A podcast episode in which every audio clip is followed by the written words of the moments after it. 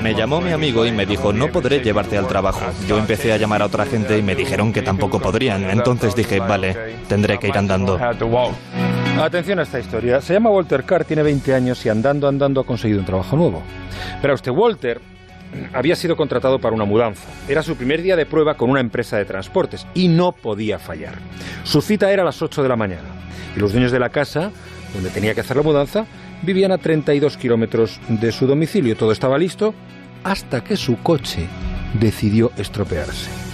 Como acaban de escuchar, probó con varios amigos, pero nadie podía llevarle, así que se echó una siesta y puso su despertador a medianoche. Recorrería los 32 kilómetros a pie. Era muy importante, ¿eh? Era un trabajo nuevo. A las seis y media de la mañana, un policía llama a la puerta de la casa de los Hayden en Pelham, Alabama, los de la mudanza. El agente acompañaba a un joven, a Walter, al que acababa de recoger caminando de madrugada por una solitaria carretera. Después de pedirle la documentación y contrastar su historia, el policía se apiadó, decidió invitar al chico a desayunar y luego le llevó hasta su destino en el coche patrulla. Llegó, por tanto, el primero de la cuadrilla de la mudanza. Y al oír su historia, la dueña de la casa, la que se iba a mudar, le ofreció una cama para descansar un rato. Walter la rechazó y empezó a trabajar, a hacer cajas mientras llegaban sus compañeros. Eh, mientras estaba trabajando, contó a la propietaria, a Jenny, que provenía de Atlanta, donde vivía con su madre, pero en el año 2005 habían tenido que marcharse de allí porque el huracán Katrina les había dejado sin casa. Él llevaba tiempo sin encontrar trabajo, por lo que ahora que tenía una oportunidad no podía fallar. Por eso hizo lo que hizo, irse andando. Un par de horas después llegaron sus compis y la mudanza terminó felizmente.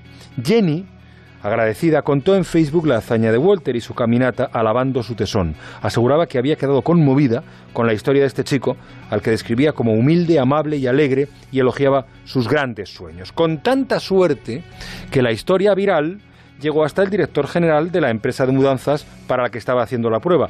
Impresionado por su firmeza y su responsabilidad, Luke Marklin, que era el director general de esa empresa, quiso conocer al chico. Unos días después se presentó en casa de Walter con las llaves de un precioso coche nuevo que la empresa le ofrecía como regalo.